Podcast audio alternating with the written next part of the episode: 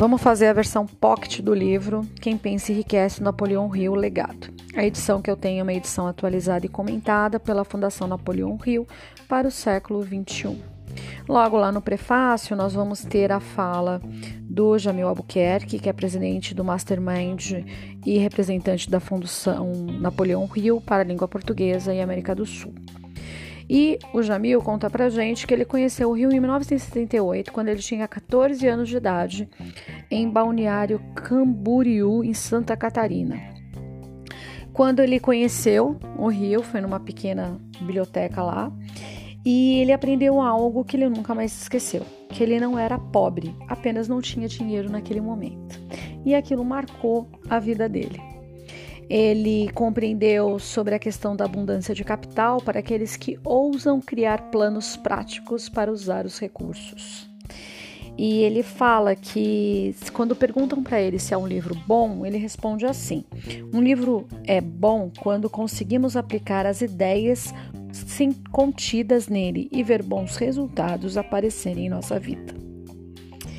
E ele vai falar é, de um método que o treinamento Mastermind ensina, que é o LGD: ler, grifar e definir. Esse método ajudou ele muito a entender muitos dos livros que ele já leu nos 40 anos de estudo. Então, primeiro você lê atentamente, depois você grifa as ideias que pareçam mais importantes e depois você define no final do livro você faz um resumo dos principais pontos, definindo um plano de ação para aplicação.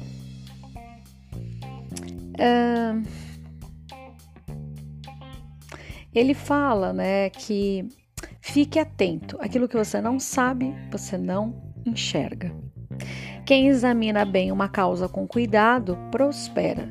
Já nos ensinava o sereníssimo e venerável Salomão em seus provérbios do livro da lei, a Bíblia. Esse foi, né, o prefácio do livro. Aí no capítulo 1, logo lá no começo, vai falar sobre o segredo do sucesso na página 11. E, né, de novo, é um resumo do resumo, então a ideia é passar brevemente. Quando se fala em segredo do sucesso, o Napoleão Hill ele se refere muito a Andrew Carnegie e ele fala como o magnata do aço é, conseguiu construir o seu império. Então, o magnata do aço ele tinha lá os, as suas formas, né? Então, ele ficava em muitos momentos sozinho, pensando. Ele tirava vários é, várias partes do seu dia a se dedicar a isso. O Andrew Carnegie tinha lá 50 pessoas com as quais ele comungava, com as quais ele conversava. Essas 50 pessoas eram mastermind do Andrew Carnegie e ajudava ele a se tornar uma pessoa ainda mais bem-sucedida.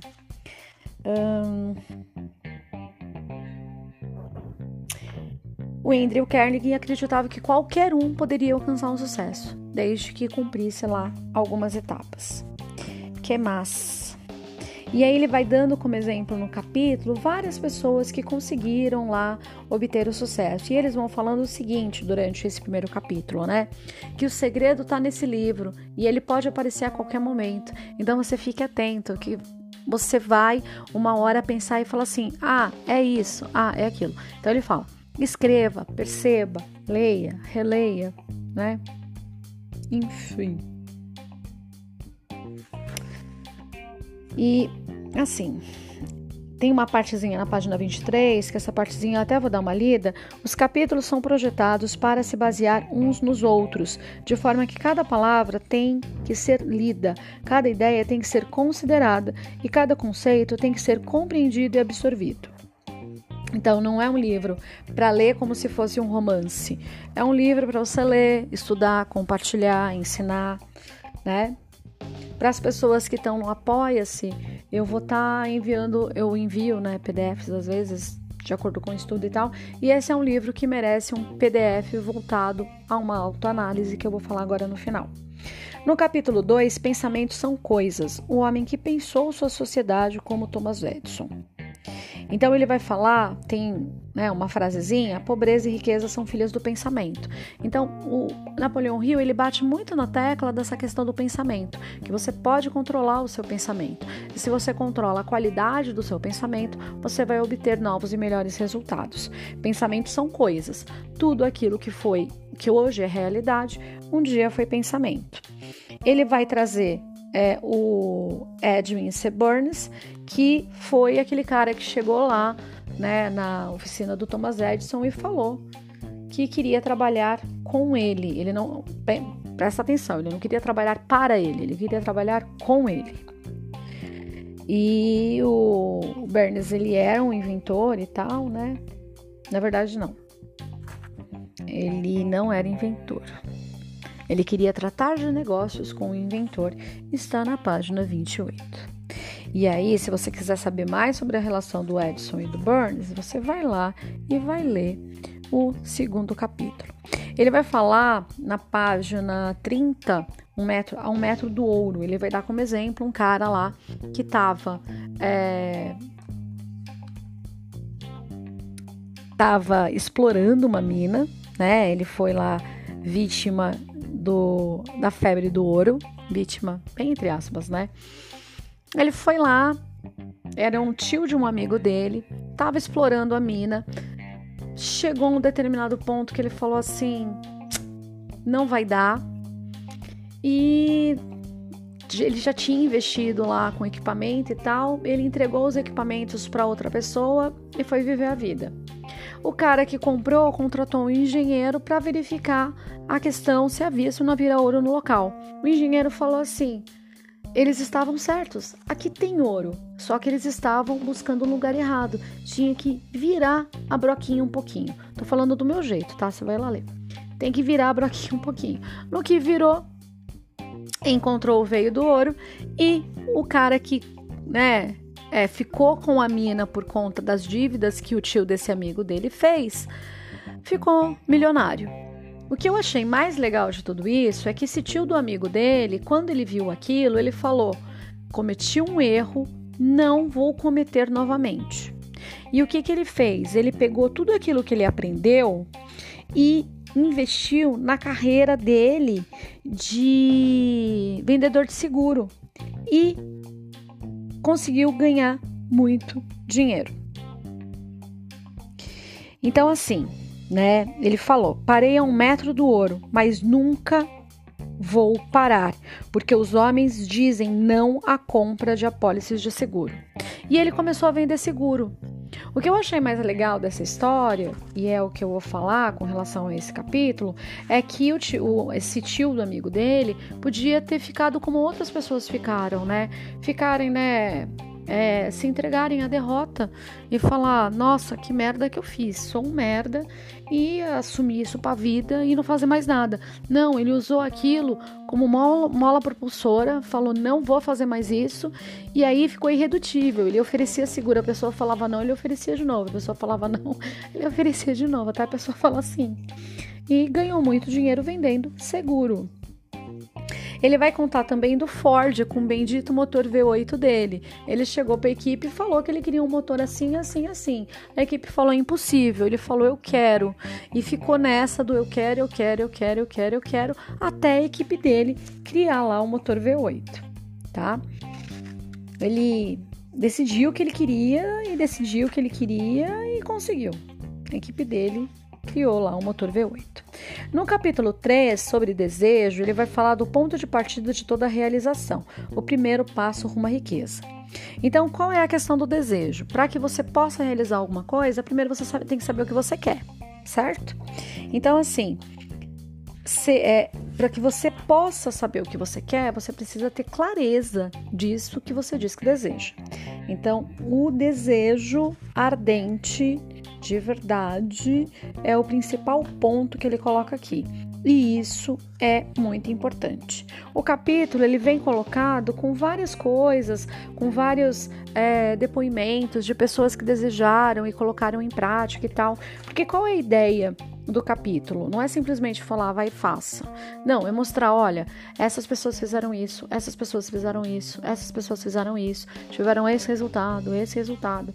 E os comentários dentro dessa edição são bem legais, porque eles vão trazendo é, casos atuais. Então eles vão falar do Steve Jobs, né, de é, como que ele criou a fortuna que ele criou, né, o que tá, qual foi, né, o desejo ali dentro desse processo. Então assim isso é bem mais legal. Fica bem ilustrado, né? A intenção essa ilustração é, é, interessante. Na página 63, ele vai falar do pensamento que faz milagres, né? Então, assim, uma vez que você pense em algo, você pode fazer coisas que pareciam impossíveis. E ele vai dando exemplos ao longo do capítulo. No capítulo 4, ele vai falar fé em sua capacidade, visualização e crença na realização do desejo. O segundo passo, rumo à riqueza. Então, vai anotando aí. O primeiro é o desejo. O segundo é a visualização.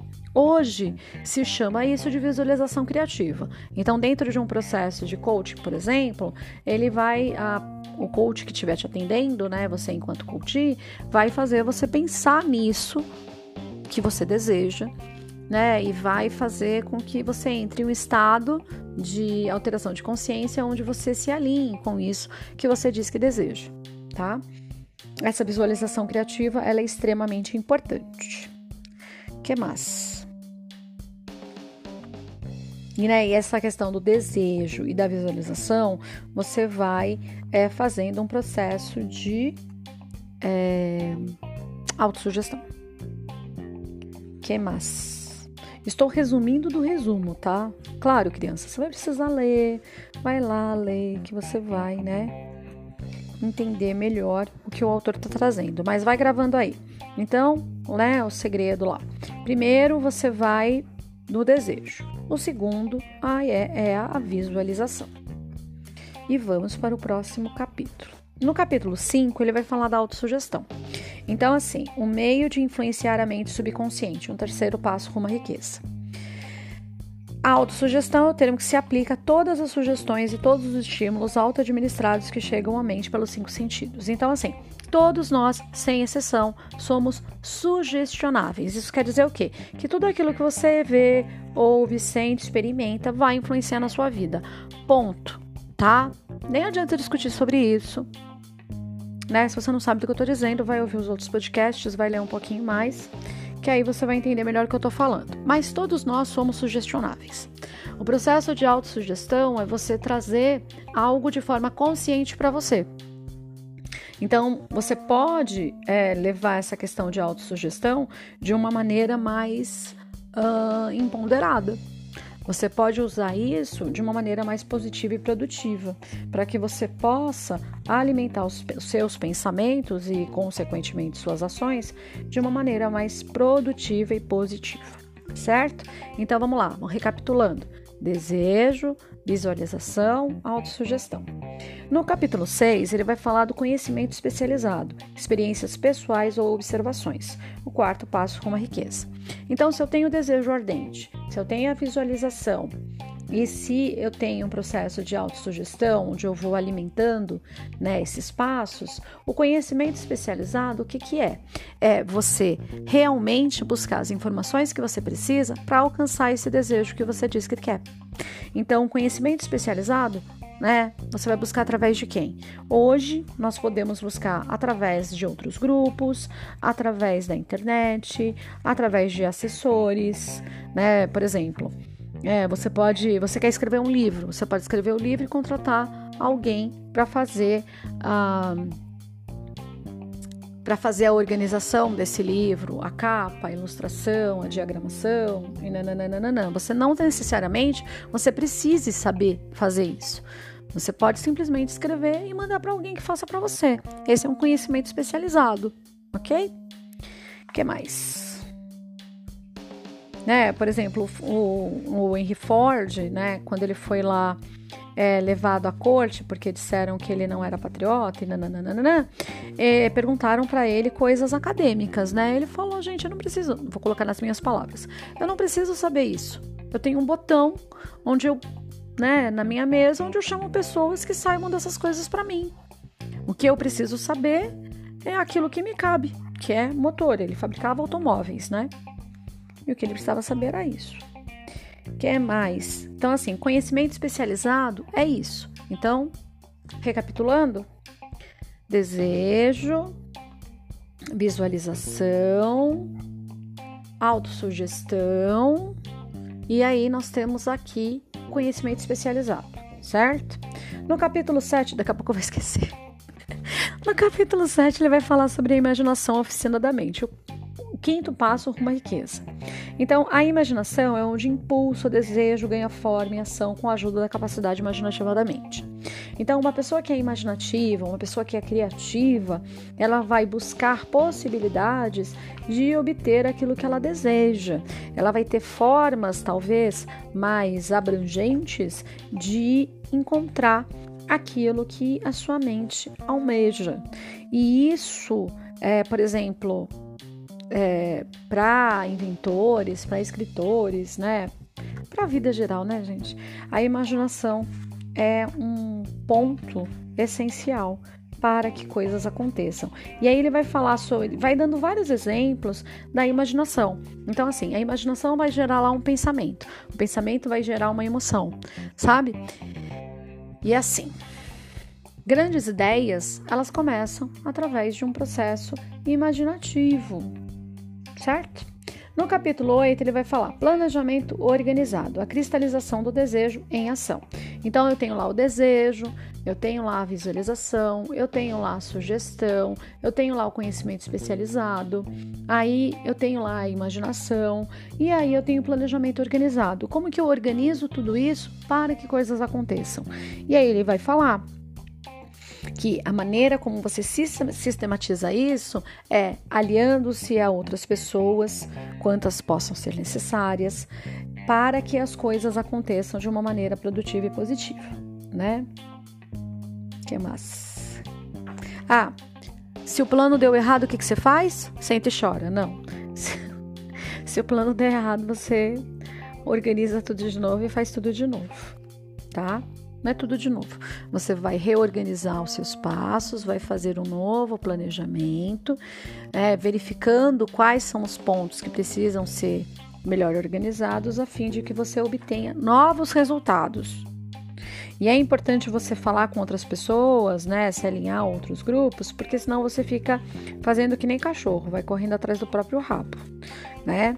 E aí vai falar: nossa, por que, que eu não peguei? Que mais? Nossa, esse capítulo é mega grande. Ele vai falar, ele vai ilustrando e vai trazendo, aí os comentários vão, né, abrangendo.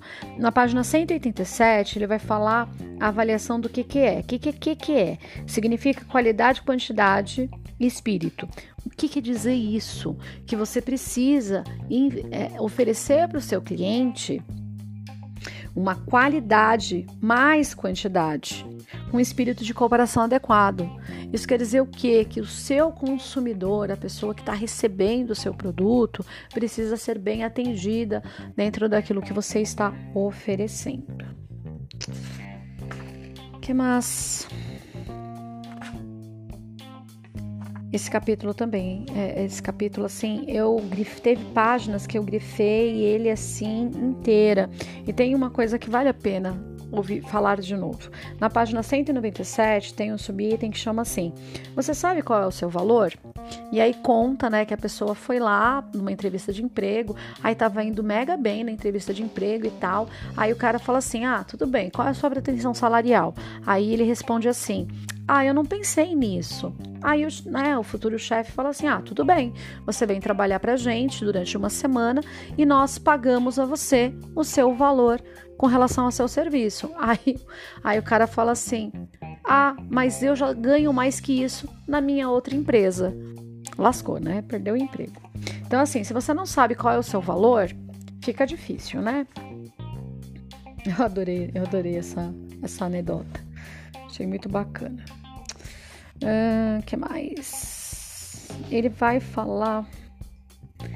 Ele vai, é, é, basicamente, o que ele vai falar é, é isso aí que eu coloquei. Beleza? Capítulo 9, decisão, domínio da procrastinação, sétimo rumo para a riqueza.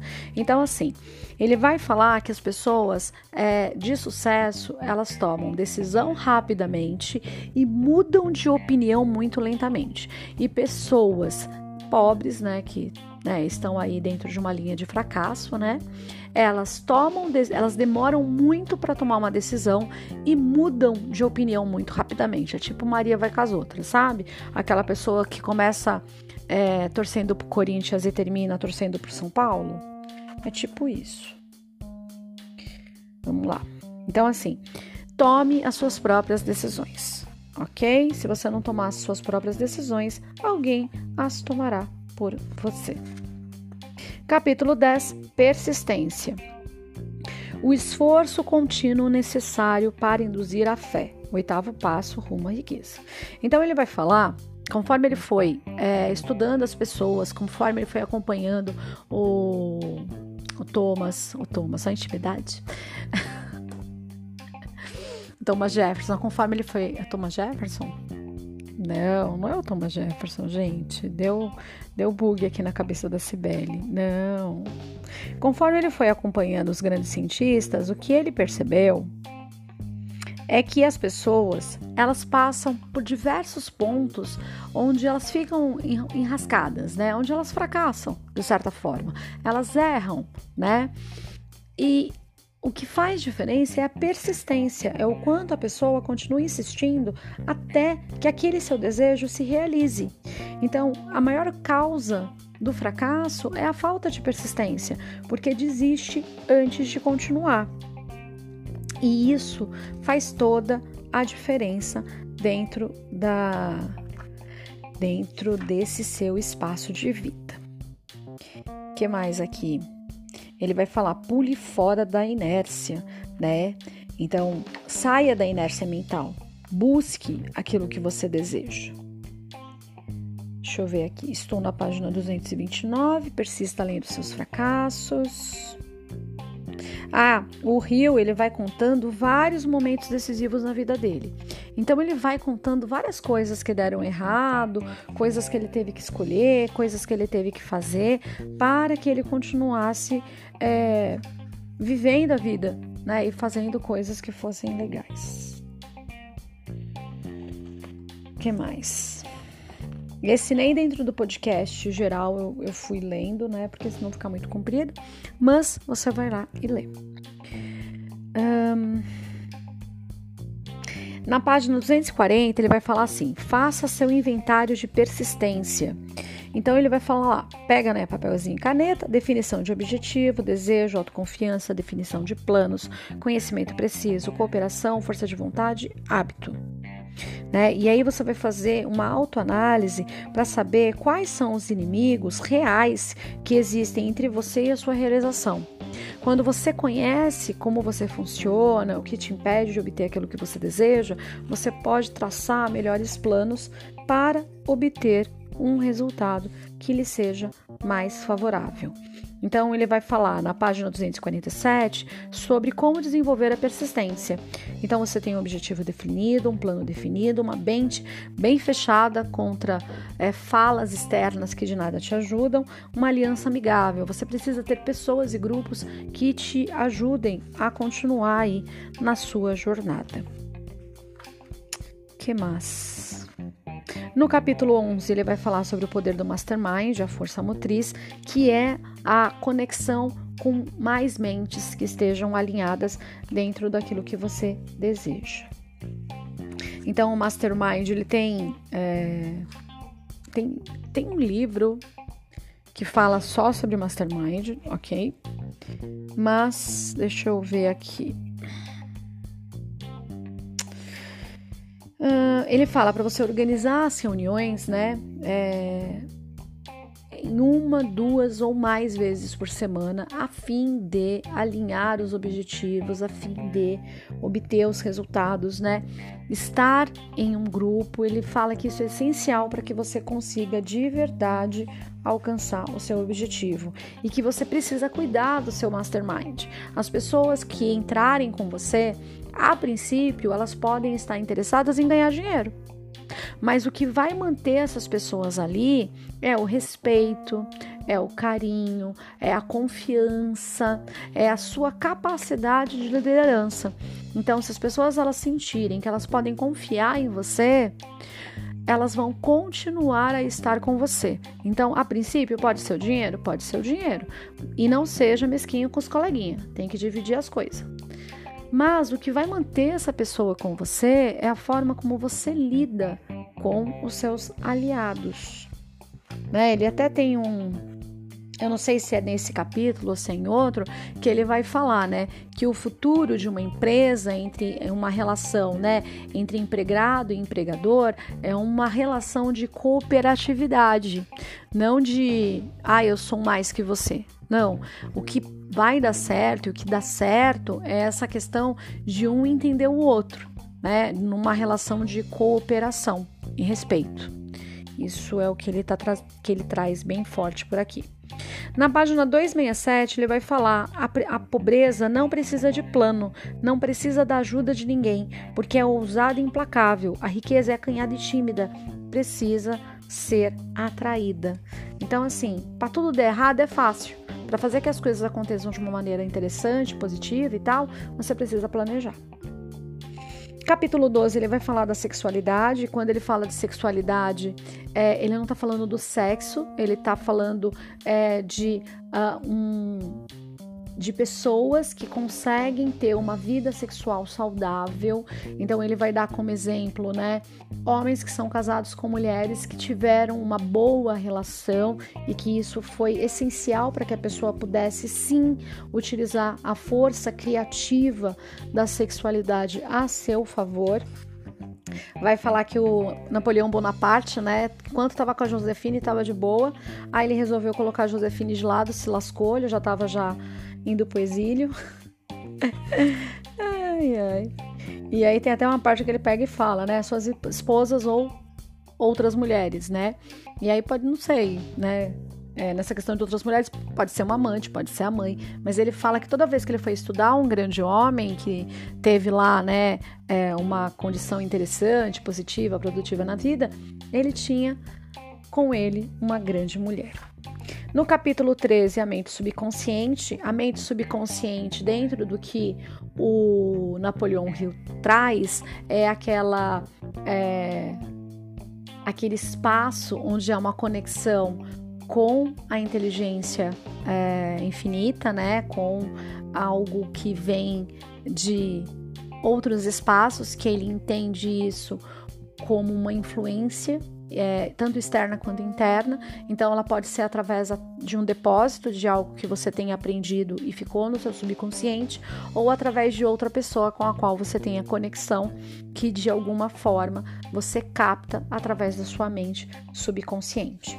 É bem legal esse capítulo da mente subconsciente, o capítulo todo, tanto na descrição do rio quanto nos comentários eles vão respaldando esse essa fala do Rio, né, mostrando que sim, existe fundamento para entender. Eles trazem, né, o conceito que Jung, né, traz dentro da sua teoria, que é, é sobre inconsciente coletivo, que é real, que é estudado, né? Enfim vai falar sobre a questão do tentar, que eu acho o máximo, né? E eu sempre falo, né? Quando alguém vira para você e fala assim, eu vou tentar, esquece porque a pessoa não vai fazer, nem por ela, nem pelo próximo. Que é uma fala que seria uma fala meio, né? Ai, modo de dizer, mas que na verdade diz muito. A nossa fala fala muito sobre a gente. Então, a maneira que você fala, a forma como você é, se comunica, e a comunicação ela não dá só através da palavra, ela se dá através da entonação, ela se dá através da expressão corporal, ela se dá através da vibração da voz né?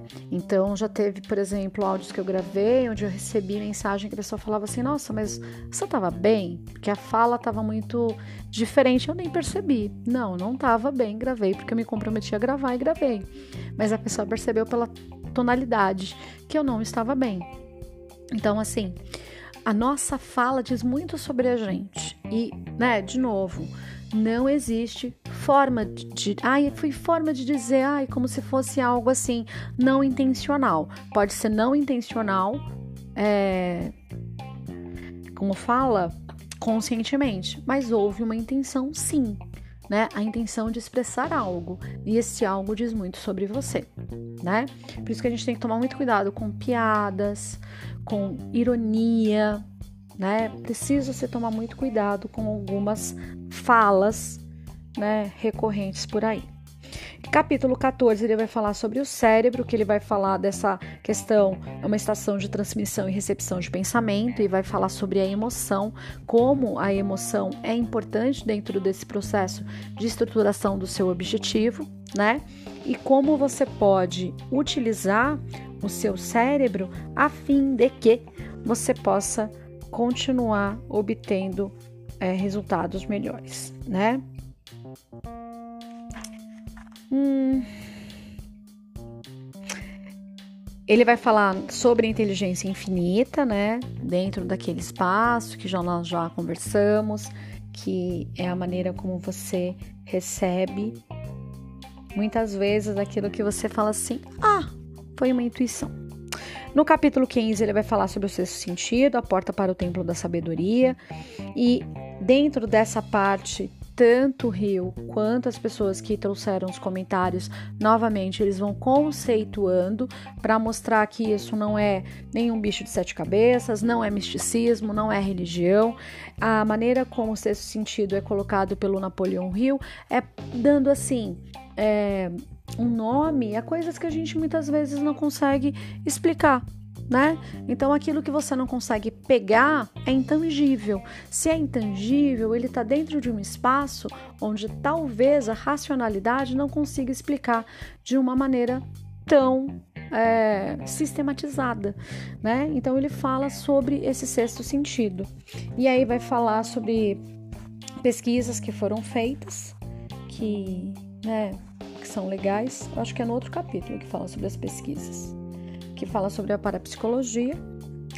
E no capítulo 16 vai falar sobre os seis fantasmas do medo, que os seis fantasmas do medo são, né, medo da pobreza, medo da crítica, medo da doença, medo da perda de amor de alguém, medo da velhice e medo da morte.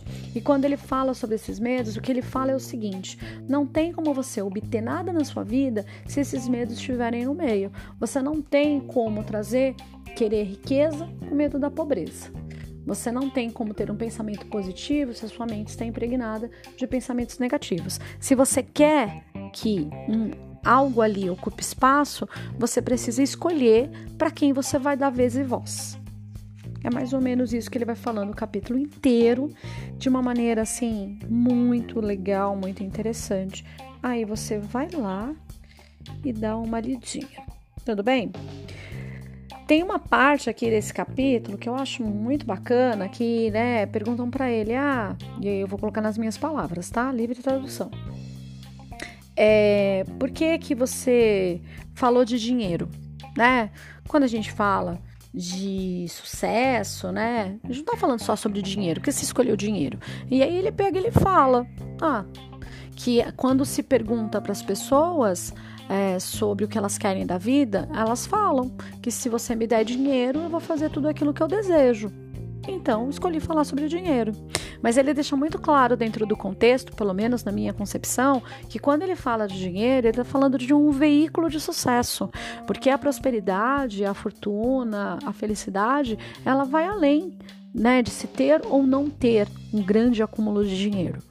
Tanto que para que você consiga acumular o dinheiro que ele diz que você pode, né, que você pode ali acumular, você precisa é, cumprir uma série de várias etapas. Entre elas, ser uma pessoa justa com as pessoas que estão com você. Então, assim, se você quer ter sucesso dentro das pessoas que estão no seu mastermind, você precisa compartilhar o seu sucesso.